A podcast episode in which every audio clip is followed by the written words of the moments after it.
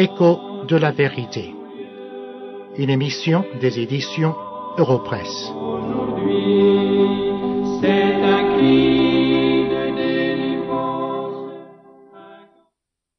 Il y a des milliers de gens dans le monde entier qui tous les jours consultent les magiciens, les clairvoyants ou les guérisseurs. Nous allons en parler et nous allons répondre à la question qu'est-ce que la Bible a à dire à ce sujet? Mais tout d'abord, un morceau de musique. Pourquoi donc âme craintive quand les preuves font sur toi? T'en vas-tu à la dérive? Reste ferme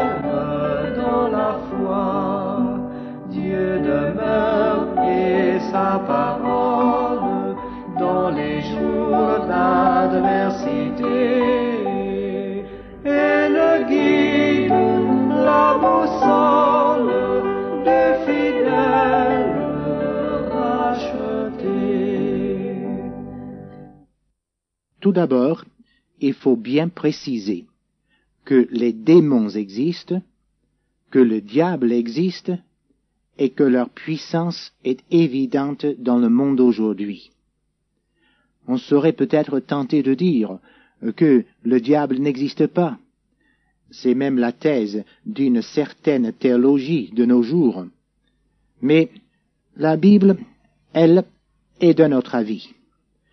Lorsque l'apôtre Paul écrit à l'église à Éphèse, il leur dit très clairement, car nous n'avons pas à lutter contre la chair et le sang, mais contre les dominations, contre les autorités, contre les princes de ce monde de ténèbres, contre les esprits méchants dans les lieux célestes. L'apôtre Paul était certain que le diable et les démons existent. Et nous avons bien d'autres exemples de cela dans la Bible. Tout d'abord, je vous donnerai deux exemples de l'Ancien Testament. Dans Deutéronome, le chapitre 18 et au verset 9 à 12, le Seigneur s'adresse à son peuple avant qu'il n'entre dans la terre promise. Voici ce qu'il leur dit. Lorsque tu seras entré dans le pays que l'Éternel, ton Dieu, te donne, tu n'apprendras point à imiter les abominations de ces nations-là.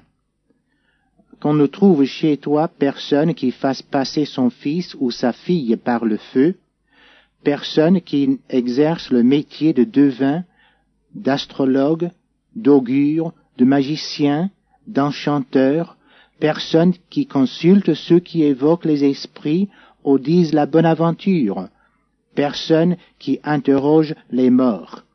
Car quiconque fait ces choses est en abomination à l'Éternel, et c'est à cause de ces abominations que l'Éternel ton Dieu va chasser ces nations devant toi. Dans le pays de Canaan, il y avait des peuples qui pratiquaient toutes ces choses qui sont mentionnées dans ce passage. Et Dieu dit très clairement à son peuple qu'elles sont interdites car elles sont en abomination contre l'Éternel. Mais il y a un autre passage dans l'Ancien Testament auquel je voudrais attirer votre attention. Il se trouve dans le premier livre de Samuel au chapitre 28 et je lirai tout d'abord le verset 8. Il s'agit d'un incident dans la vie de Saül qui avait peur de l'avenir, de ce qui allait se passer, et qui est allé consulter une femme qui invoquait les morts. Nous lisons. Alors Saül se déguisa et prit d'autres vêtements, et il partit avec deux hommes. Ils arrivèrent de nuit chez la femme. Saül lui dit, Prédis-moi l'avenir en évoquant un mort, et fais-moi monter celui que je te dirai. Et au verset 11, nous lisons, La femme dit, Qui veux-tu que je te fasse monter? Et il répondit, Fais-moi monter Samuel. Lorsque la femme vit Samuel, elle poussa un grand cri. Et elle dit à Saül, Pourquoi m'as-tu trompé? Tu es Saül. Le roi lui dit, Ne crains rien. Mais que vois-tu? La femme dit à Saül, Je vois un Dieu qui monte de la terre. Il lui dit, Quelle figure a-t-il? Et elle répondit, C'est un vieillard qui monte et il est enveloppé d'un manteau. Saül comprit que c'était Samuel, et il s'inclina le visage contre terre et se prosterna. Il est très clair de ces deux passages que je viens de vous lire qu'il y a un monde des esprits et que la clairvoyance existe. Je pourrais vous donner beaucoup d'autres passages de l'Ancien Testament qui parlent de ce sujet, mais partout où nous regardons, il est absolument clair qu'il est interdit par Dieu de consulter les clairvoyants, les magiciens ou les devins. Ne te laisse pas séduire par les ruses du. Quand Jésus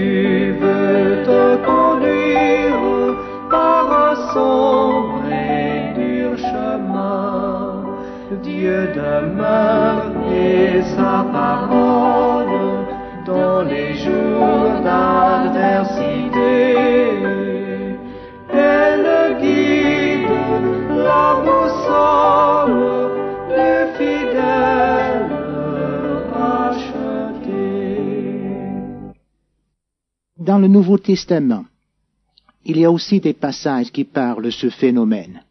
Nous avons par exemple un incident dans la vie de Paul, dans les actes des apôtres, au chapitre 16.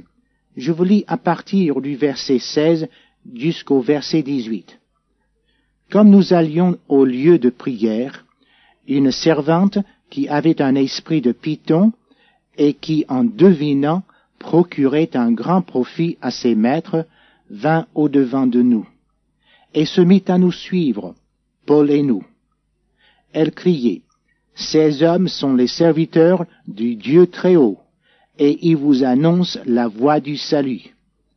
Elle fit cela pendant plusieurs jours. Paul, fatigué, se retourna et dit à l'esprit, Je t'ordonne, au nom de Jésus-Christ, de sortir d'elle. Et il sortit à l'heure même. Notez que cet esprit, à travers la bouche de cette jeune fille, disait la vérité. Mais il n'était pas de Dieu pour autant. Il y a un autre passage dans les Actes des Apôtres, au chapitre 8, et je lirai à partir du verset 9 jusqu'au verset 12. Ici, il s'agit d'un incident dans la vie de Philippe, lorsqu'il était dans la Samarie. Je lis. Il y avait auparavant dans la ville un homme nommé Simon, qui, se donnant pour un personnage important, exerçait la magie et provoquait l'étonnement du peuple de la Samarie. Tous, depuis le plus petit jusqu'au plus grand, l'écoutaient attentivement et disaient Celui-ci est la puissance de Dieu, celle qui s'appelle la grande. Il écoutait attentivement, parce qu'il les avait longtemps étonnés par ses actes de magie. Mais quand ils eurent cru à Philippe, qui leur annonçait la bonne nouvelle du royaume de Dieu et du nom de Jésus-Christ, hommes et femmes se firent baptiser. Simon lui-même crut, et après avoir été baptisé, il ne quittait plus Philippe. Il est vrai que plus tard nous verrons que Simon semble avoir renoncé à sa foi. Mais il est clair que Simon pratiquait la magie et qu'il était condamné pour cela par les apôtres. Ne vous laissez pas entraîner dans la pratique de la magie. N'allez pas consulter les devins ou les diseuses de bonne aventure. Combien il est facile, malgré soi quelquefois, de se laisser entraîner dans ces choses. Nous avons regardé seulement quelques passages de la Bible aujourd'hui, seulement deux de l'Ancien Testament et deux du Nouveau Testament. Mais partout où nous regardons, nous voyons très clairement que ces pratiques sont condamnées par Dieu. Le diable existe, il est puissant, et il est à l'œuvre dans le monde aujourd'hui. Combien de gens sont séduits par ces ruses de Satan? En êtes-vous un? Est-ce que vous pratiquez la magie? Est-ce que vous consultez les devins? Est-ce que vous consultez les diseuses de bonne aventure ou les guérisseurs? Laissez-moi vous dire très clairement qu'en faisant cela, vous désobéissez à Dieu, vous commettez un péché très grave. Alors que faire? Y a-t-il de l'espoir? Oui, il y en a. Il est en Jésus-Christ. Car la Bible nous dit que Jésus-Christ est mort pour les pécheurs. Et ceux qui viennent au pied de la croix, dans la repentance et la foi, peuvent recevoir de lui et par son sacrifice seul le pardon de leurs péchés, même celui dont nous parlons aujourd'hui. Aucun péché n'est trop grand pour que Dieu nous le pardonne. Si vous êtes ceux qui ont dans le passé consulté ces magiciens, ces diseuses de aventure ou les guérisseurs, ne désespérez pas, car le pardon vous est offert par Jésus-Christ. Repentez-vous, croyez en lui, et recevez de sa main le salut qui vous procure par sa mort sur la croix. Venez maintenant. Le Seigneur vous invite. Brise tout ce qui s'oppose à ta sainte volonté,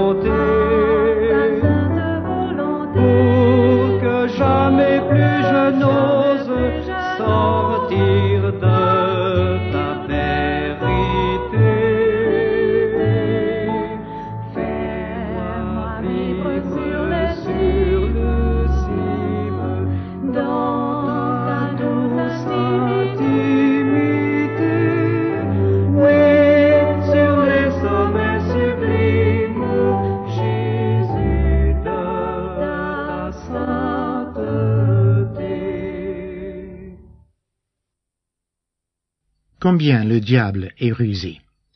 Il essaye de nous tenir sous sa domination à tout prix.